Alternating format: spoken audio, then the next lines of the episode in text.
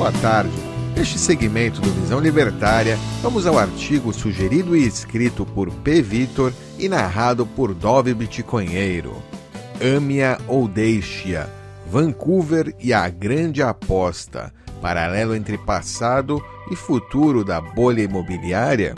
O filme The Big Short, traduzido como A Grande Aposta, é sobre Michael Burry, um homem que investe o dinheiro de um fundo de investimento contra o sistema imobiliário americano em 2007 e outros corretores e investidores que apostam junto com Burry, vendo as falhas no sistema econômico vindo das inflacionices do Banco do Papel Colorido de Charmanderlândia.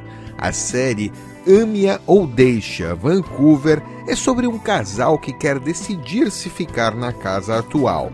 Com uma lista de modificações na casa atual e desejos para a casa nova, ambos apresentadores, uma designer e um corretor de imóveis, disputam a escolha dos clientes, com a designer buscando que os proprietários fiquem em sua casa atual renovada e o corretor buscando uma casa dos sonhos para os participantes.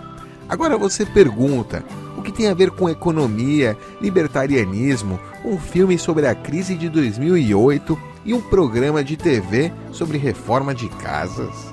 Apenas um ditado: errar é humano, mas persistir no erro é burrice, pois no Canadá parece que 2008 será reeditada. A crise do subprime de 2008 foi causada por crédito subsidiado por impressoras estatais que emprestava dinheiro para pessoas sem qualquer identificação de condições de pagamento e com juros artificialmente baixos. Aquela famosa piada de que a pessoa tropeçou aí na frente do banco e saiu com um financiamento de imóvel de um milhão de dólares.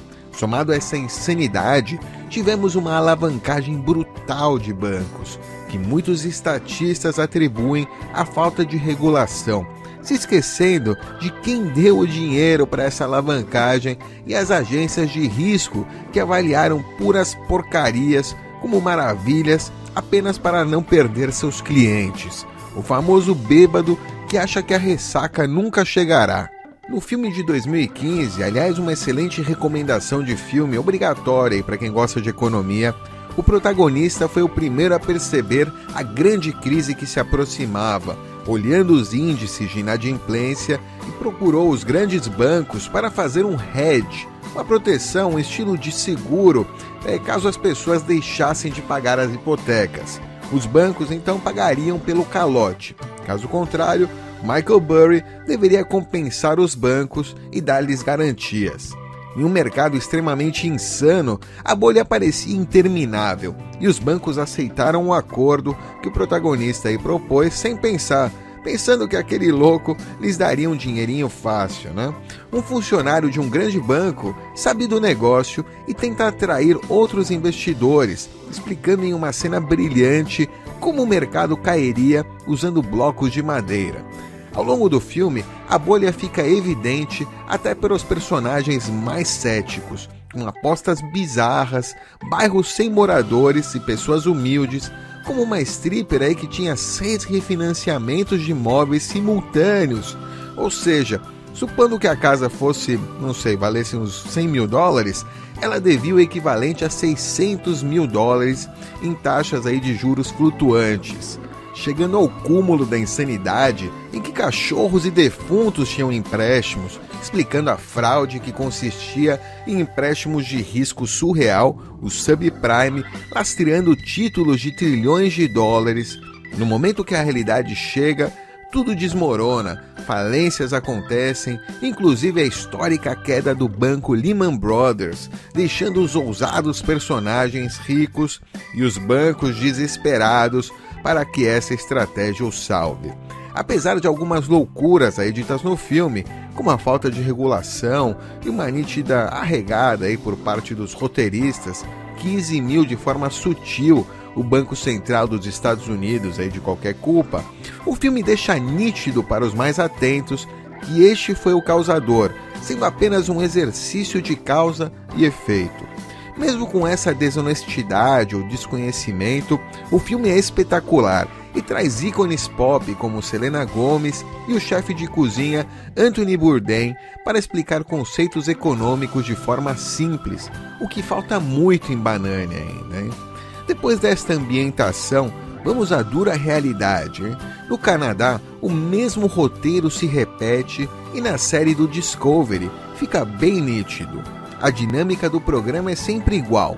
A designer tem um orçamento de reforma de no mínimo uns 80 mil dólares, salvo aí raríssimas exceções, o que por si só é curioso, né? A renda média anual do canadense é de 30 mil dólares, ou seja, as reformas já são quase sempre equivalente a dois anos e meio de trabalho de uma pessoa, hein? sem nenhum gasto, né? Mas essa não é a principal distorção. Na parte do corretor, a loucura é brutal, pois são ofertadas primeiramente casas de valores abaixo do orçamento, mas com menos funcionalidades que a atual, né? E a última residência que atende às necessidades, mas sempre maior do que o orçamento. Agora, um libertário de meia pataca e um socialista disfarçado vai dizer: as pessoas são livres para vender e comprar o que quiserem. Se as pessoas estão excedendo seus orçamentos e entrando em dívidas, é por decisão delas. Esse bovino aí só esquece de um detalhe. Quem permite este crédito fácil que incentiva essa bolha a ocorrer? O Estado com a sua porra da sua impressora. Um estudioso chamado Niraj Shah fez um estudo de que percentual preço do imóvel e a renda do Canadá é de 155,3, ou seja, o preço médio dos imóveis é 55,3% maior do que a renda das pessoas que os compram e o crédito imobiliário corresponde a 100% do PIB.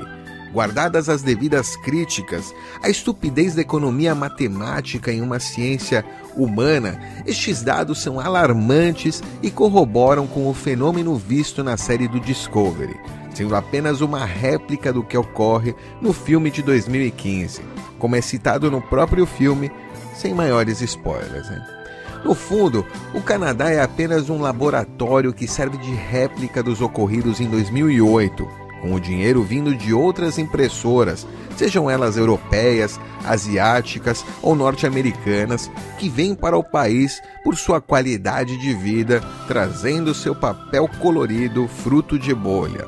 Até o roteiro é igual, começando com uma crise, em 2008 foi a bolha.com e agora é a crise do subprime. Depois, para tirar os países dessa crise, se imprime loucamente moeda, oferecendo crédito até para morto. O preço dos imóveis sobe, as pessoas adquirem ou alugam imóveis acima de suas capacidades, não conseguem honrar seus pagamentos e a bolha estoura de forma brutal. No caso atual, as duas últimas partes ainda não ocorreram, mas é de esperar que isso infelizmente ocorrerá. Como o próprio economista disse, enquanto os banqueiros centrais estão focados em evitar uma recessão econômica mundial, políticas monetárias mais flexíveis podem ser as sementes da próxima crise.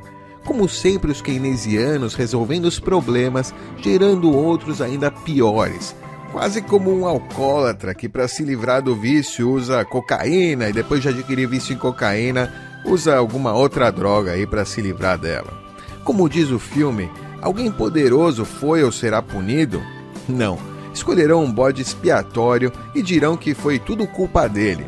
Mas o sistema permanecerá igual, com os poderosos que quebrarem após esta festa de lucros criminosos, sendo salvos pela mamãe Estado, enquanto o resto do povo sofre as consequências da crise. Rezo para estar errado e sinto pena dos canadenses que sofrerão as duras penas desta pornografia governamental. E como diria o célebre Alborguete, que explica o novo jeito dos bancos centrais fazerem economia. Tudo que pinta de novo, pinta no rabo do povo. Aguardemos os próximos capítulos abraçados com unhas e dentes em nossas carteiras de Bitcoin. Obrigado pela audiência. Se você gostou do vídeo, não deixe de curtir e compartilhar. Se inscreva aqui no canal e clique naquele sininho esperto ali para ser avisado de novos vídeos. Até a próxima. Tchau.